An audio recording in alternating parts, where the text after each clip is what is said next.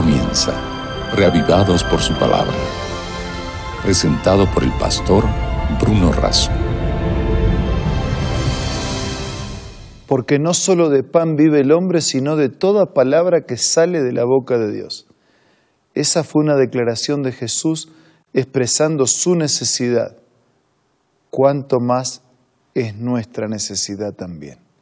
Por eso nos encontramos todos los días para leer y meditar en las Sagradas Escrituras. Hoy nos detenemos en nuestro viaje por la Biblia en el capítulo 21 del libro de Jeremías. Antes vamos a hacer una oración. Padre nuestro que estás en los cielos, bendícenos al meditar en tu palabra. Por favor, asístenos con tu espíritu. Te lo pido y te lo agradezco en el nombre de Jesús. Amén el capítulo 21 de Jeremías aparece Sedequías con una petición y un rechazo de Dios a la petición de Sedequías. Vamos a leer. Esta es la palabra del Señor que vino a Jeremías cuando el rey Sedequías envió a Pasur, hijo de Malquías, y al sacerdote Sofonías, hijo de Maseías, a que le dijeran, consulta ahora al Señor por nosotros, porque Nabucodonosor, rey de Babilonia, nos está atacando. Tal vez el Señor haga uno de sus milagros y lo obligue a retirarse. Versículo 3. Jeremías respondió, adviértanle a Sedequías que así dice el Señor, el Dios de Israel, yo haré retroceder tus tropas las que pelean contra el rey de Babilonia y contra los caldeos, que desde afuera de los muros los tienen sitiados. Haré que tus tropas se replieguen dentro de la ciudad. Yo mismo pelearé contra ustedes, con gran despliegue de poder, con ira, furor y gran indignación. Heriré a hombres, animales y habitantes de toda esta ciudad, morirán por causa de una peste terrible. Después de esto, entregaré a Sedequías, rey de Judá, y a sus oficiales, y a la gente que haya quedado con vida después de la peste, la espada y el hambre, afirma el Señor. Los entregaré en manos de Nabucodonosor, rey de Babilonia, y de los enemigos que buscan matarlos, sin ninguna piedad, clemencia ni compasión. Nabucodonosor los herirá a filo de espada. Qué extraño, ¿no? Dios como que está retirando su mano y no protege a su pueblo, y como que está entregando a su pueblo y a sus hijos a la merced del ejército enemigo. ¿Será así? ¿O es simplemente que Dios aceptó la decisión que el pueblo había tomado dándole la espalda de vivir a su manera y de hacer su voluntad? Dice versículo 8, a este pueblo adviértele que así dice el Señor, pongo delante de ustedes el camino de la vida y el camino de la muerte. Aquí está. Dios les había dado elegir y Dios permanentemente nos da a elegir.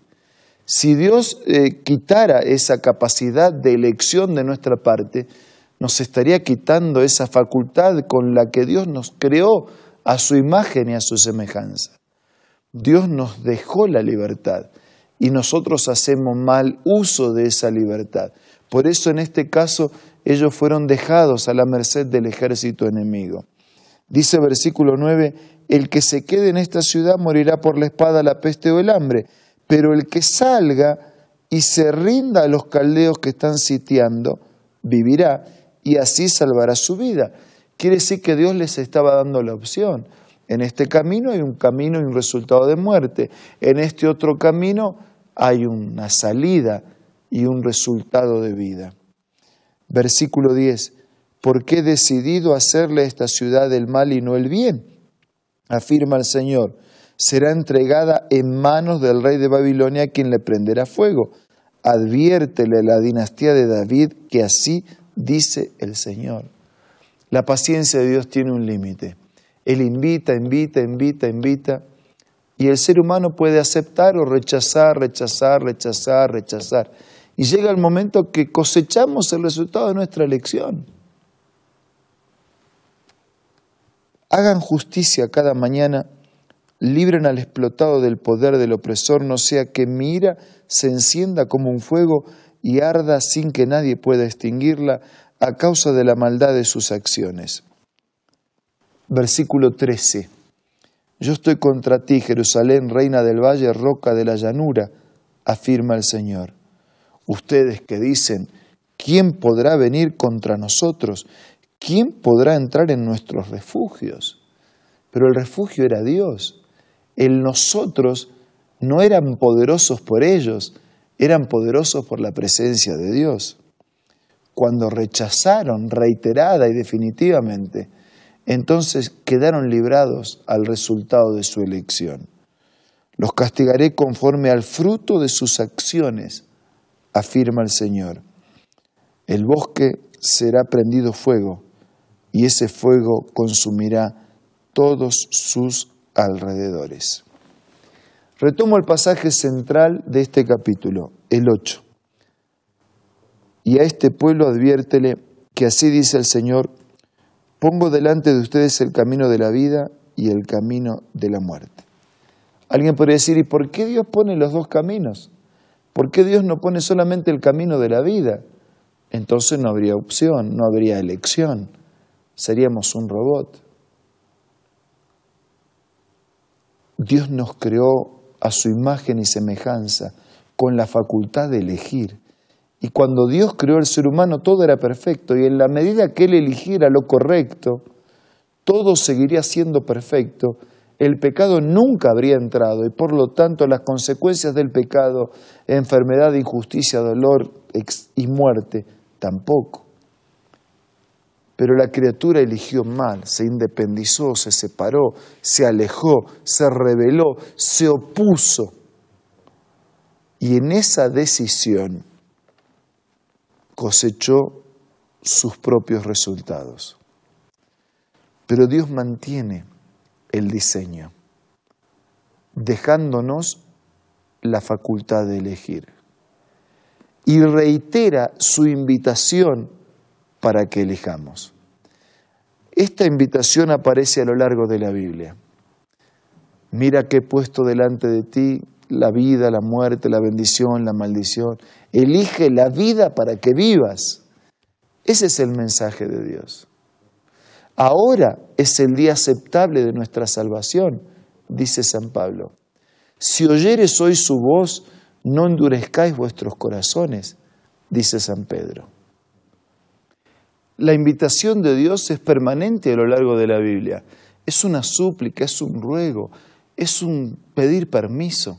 El enemigo de Dios invade, el enemigo de Dios agrede, el, el, enemigo de Dios interrumpe, pero Dios suplica, Dios ruega, Dios pide permiso, Dios invita, Dios quiere razonar con nosotros, nos muestra, si vas por este camino, este es el final, si vas por el otro camino, este es el final. Por eso las Sagradas Escrituras son claras en ese, en ese contexto. El que se queda en este lugar va, va a recibir tal cosa, el que decide va a conseguir tal otra. Amigos, la decisión es nuestra. En nuestras manos el privilegio, en nuestras manos la responsabilidad.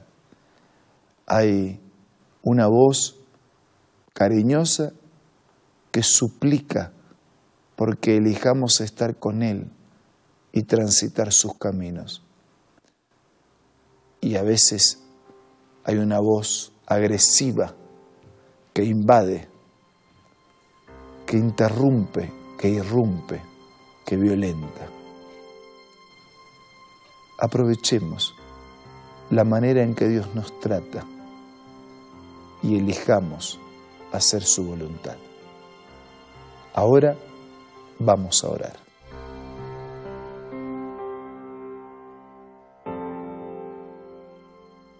Padre nuestro que estás en los cielos, muchas gracias por tu trato diferencial para con nosotros, porque aunque no lo merecemos, continúas amándonos como tus hijos preferidos.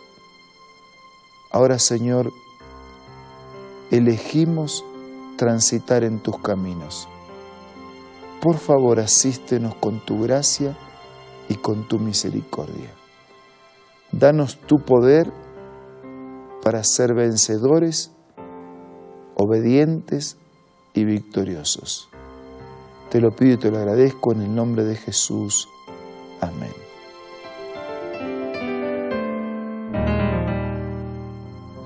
Amigos, que Dios pueda hacer con cada uno de ustedes y que cada uno de nosotros elijamos permanentemente estar con Él. Nos reencontramos mañana para seguir siendo reavivados por su palabra. Esto fue Reavivados por su palabra, presentado por el pastor Bruno Razo.